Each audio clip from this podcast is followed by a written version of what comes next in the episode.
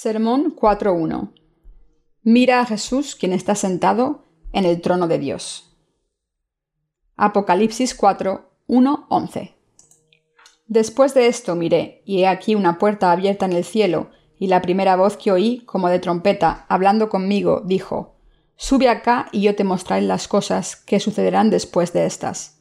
Y al instante yo estaba en el Espíritu, he aquí un trono establecido en el cielo, y en el trono uno sentado y el aspecto del que estaba sentado era semejante a piedra de jaspe y de cornalina, y había alrededor del trono un arco iris semejante en aspecto a la esmeralda, y alrededor del trono había veinticuatro tronos, y vi sentados en los tronos a veinticuatro ancianos, vestidos de ropas blancas, con coronas de oro en sus cabezas.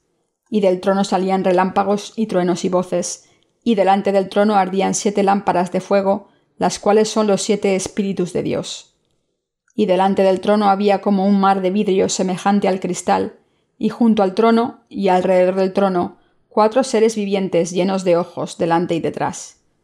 El primer ser viviente era semejante a un león, el segundo era semejante a un becerro, el tercero tenía rostro como de hombre, y el cuarto era semejante a un águila volando. Y los cuatro seres vivientes tenían cada uno seis alas, y alrededor y por dentro estaban llenos de ojos, y no cesaban día y noche de decir Santo, Santo, Santo es el Señor, Dios Todopoderoso, el que era, el que es y el que ha de venir. Y siempre que aquellos seres vivientes dan gloria y honra y acción de gracias al que está sentado en el trono, al que vive por los siglos de los siglos. Los veinticuatro ancianos se postran delante del que está sentado en el trono, y adoran al que vive por los siglos de los siglos, y echan sus coronas delante del trono diciendo, Señor, digno eres de recibir la gloria y la honra y el poder, porque tú creaste todas las cosas, y por tu voluntad existen y fueron creadas. Exégesis. Versículo 1. Después de esto miré, y he aquí una puerta abierta en el cielo, y la primera voz que oí, como de trompeta, hablando conmigo, dijo, Sube acá y yo te mostraré las cosas que sucederán después de estas. La puerta del cielo había estado cerrada antes, pero esta puerta fue abierta de par en par cuando Jesús liberó a los pecadores de sus iniquidades, viniendo a esta tierra, siendo bautizado por Juan, muriendo en la cruz y levantándose de entre los muertos de nuevo. A través de sus ángeles Dios reveló al apóstol Juan lo que le esperaba al mundo en el fin de los tiempos. Versículo 2. Y al instante yo estaba en el Espíritu y aquí un trono establecido en el cielo, y en el trono uno sentado. A través de la puerta del cielo, Juan vio que ahí había otro trono preparado en el cielo, y que quien se sentaba sobre el trono era Jesucristo.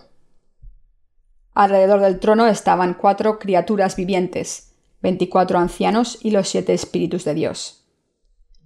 El Señor recibió el trono de Dios, del Padre, por la terminación de su obra, de salvar a los pecadores de los pecados del mundo. Mientras estemos en la tierra, el Señor ha cargado con todos los pecados del mundo sobre sí mismo, recibiendo el bautismo de Juan el Bautista, y ha liberado a todos los pecadores de sus iniquidades, muriendo en la cruz y levantándose de nuevo entre los muertos. Es por eso que Dios Padre permitió este trono del cielo para su Hijo. Existe una tendencia de ver a Jesús dentro de un panorama algo limitado, reconociéndolo como el Hijo de Dios y el Salvador, pero hasta ahí. Pero Jesucristo ahora se sienta sobre el trono de Dios, como el Rey soberano que reina sobre el cielo. Desde luego, esto no significa que Jesús contendió con el Padre por su trono. El trono de Dios Padre aún está ahí. Él permitió otro trono en el cielo para su Hijo, coronándolo como el Rey del cielo, y estableciéndolo como el juez de todos aquellos que están en contra de Dios. El Padre levantó a Jesucristo por encima de todos los demás en el cielo y en la tierra como Dios. Cristo ahora es Dios en igualdad al Padre. Por lo tanto, debemos alabar y adorar a Jesús, quien es nuestro Salvador y Dios. Versículo 3. Y el aspecto del que estaba sentado era semejante a piedra de jaspe y cornalina, y había alrededor del trono un arco iris, semejante en aspecto a la esmeralda. Este versículo describe la gloria de Dios sentado en un trono nuevo. Versículo 4. Y alrededor del trono había veinticuatro tronos, y vi sentados en los tronos a veinticuatro ancianos, vestidos de ropas blancas, con coronas de oro en sus cabezas. Alrededor del trono de Jesucristo nuestro Dios sentó a sus ministros. Aquí dice que el trono de Dios estaba rodeado por veinticuatro tronos más, y que en estos tronos se sentaban veinticuatro ancianos con coronas de oro sobre su cabeza. Era una grande bendición de Dios para estos ancianos sentarse en los veinticuatro tronos. Mientras estaban en esta tierra, estos ancianos son los que trabajaron y fueron martirizados por el reino de Dios. Esta palabra nos dice que el reino del cielo ahora se ha convertido en el reino de nuestro Señor Dios, existiendo eternamente bajo su reinado. Versículo 5. Y del trono salían relámpagos y truenos y voces, y delante del trono ardían siete lámparas de fuego, las cuales son los siete espíritus de Dios. Dios es el que crea y reina sobre todos los espíritus. Versículo 6.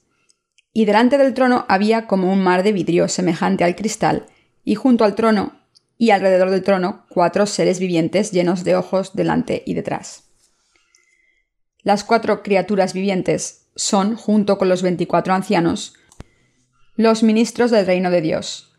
Ellos siempre buscan la voluntad de Dios y alaban su santidad y gloria, y ellos son los que implementaron la voluntad de Dios en obediencia. Versículo 7. El primer ser viviente era semejante a un león, el segundo era semejante a un becerro, el tercero tenía como rostro de hombre, y el cuarto era semejante a un águila volando. Las cuatro criaturas vivientes son los ministros de Dios entregados a diferentes tareas dadas a cada uno, quienes fielmente sirven a sus propósitos. Versículo 8. Y los cuatro seres vivientes tenían, cada uno seis alas, y alrededor y por dentro estaban llenos de ojos, y no cesaban día y noche de decir, Santo, Santo, Santo es el Señor, Dios Todopoderoso, el que era, el que es y el que ha de venir. Así como Dios no duerme, las cuatro criaturas siempre están despiertas a su lado, constantemente alabándolo por su santidad y gloria. Ellos alaban la santidad de Dios, quien se convirtió en el Cordero, y a su omnipotencia. Ellos alaban a Dios como el que era, es y el que ha de venir. El que está siendo alabado por ellos es el Dios Padre y Jesucristo, quien es Dios. Versículo 9 y siempre que aquellos seres vivientes dan gloria y honra y acción de gracias al que está sentado en el trono, al que vive por los siglos de los siglos. Así los ministros de Dios dan gloria, honor y gracias a Él, quien se senta en el trono por siempre. Versículo 10.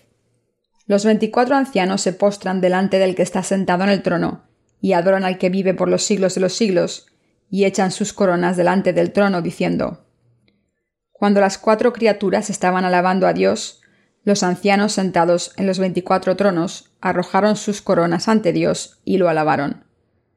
Eres digno, oh Señor, de recibir la gloria y el honor y el poder. Versículo 11.